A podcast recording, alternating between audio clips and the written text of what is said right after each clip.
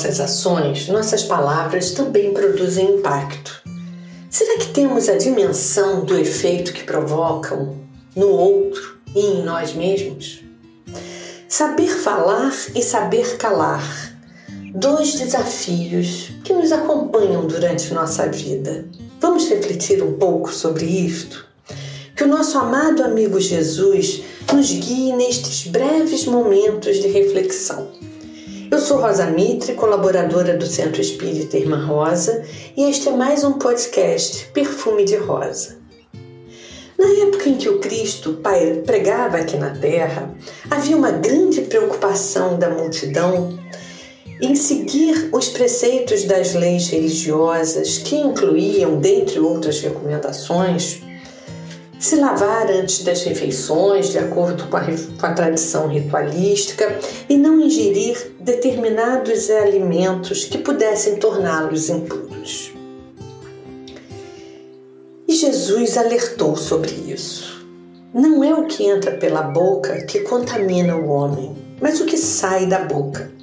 Isso está em Mateus capítulo 15, versículo 11, fazendo uma clara alusão do cuidado que devemos ter com tudo que está dentro de nós, com o que falamos, com o que pensamos, com a maneira como agimos.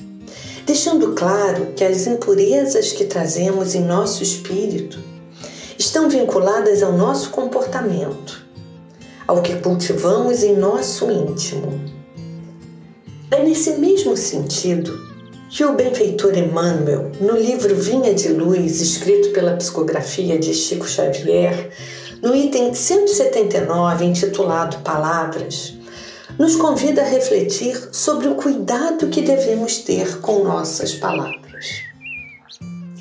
A partir da frase da mesma boca procede bênção e maldição, que se encontra no Evangelho de Tiago, capítulo 3, versículo 10, o benfeitor discorre: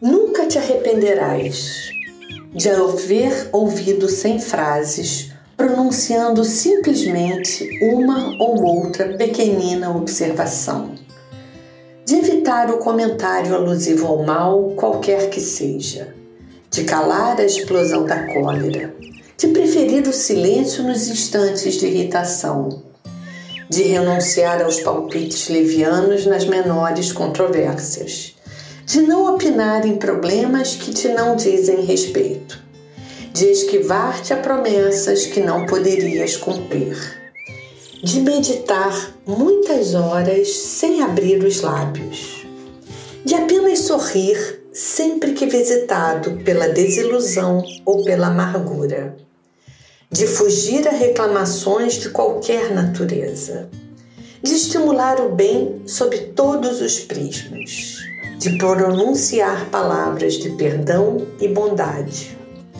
de explanar sobre o otimismo, a fé e a esperança, de exaltar a confiança no céu, de ensinar o que seja útil, verdadeiro e santificante de prestar informações que ajudem aos outros, de exprimir bons pensamentos, de formular apelos à fraternidade e à concórdia, de demonstrar benevolência e compreensão, de fortalecer o trabalho e a educação, a justiça e o dever, a paz e o bem, ainda mesmo com o sacrifício do próprio coração Examina o sentido, o modo e a direção de tuas palavras antes de pronunciá-las. Da mesma boca procede bênção ou maldição para o caminho, termina o benfeitor. Sobre isso, é importante pensarmos que atualmente, quando as mídias sociais e os canais de comunicação virtual se fazem tão presentes em nossas vidas, Devemos entender que palavras não são apenas aquelas que emitimos verbalmente, mas também o que escrevemos, postamos, curtimos ou repudiamos. São nossas manifestações nos diferentes canais por onde trafega a interação humana nos tempos atuais. Por vezes, aproveitamos o anonimato ou a distância física para falarmos coisas que não nos dizem respeito, fazermos julgamentos, destilarmos muitas vezes veneno através de comentários que atingirão pessoas. Outras vezes, nos abstemos de construir o bem, de exortar a bondade, de promover a esperança, a benevolência, enfim. Por isso, a mensagem de Emmanuel é tão atual. É necessário que reflitamos o quanto emitimos de comunicação das nossas palavras, não é? Elas nos elevam ou nos rebaixam, porque elas demonstram o que somos, o que temos dentro de nós, o que realmente guardamos muitas vezes no fundo e que deixamos entrever quando aparecem. Lembremos principalmente das duas últimas frases da mensagem do benfeitor, onde ele diz: examine o sentido, o modo e a direção de suas palavras antes de pronunciá-las.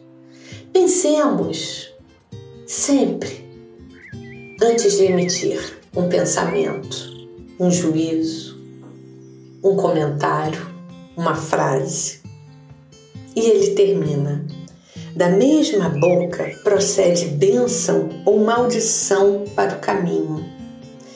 Entendendo, amigos, que o caminho ao qual o benfeitor se refere não é apenas o caminho do outro, mas o nosso próprio caminho, sobre o qual podemos derramar luzes ou sombras. Que Deus nos abençoe sempre envolva estas palavras em sua luz amorosa, para que cada um de nós possa ter o coração envolvido pelo amor do Pai. Que assim seja.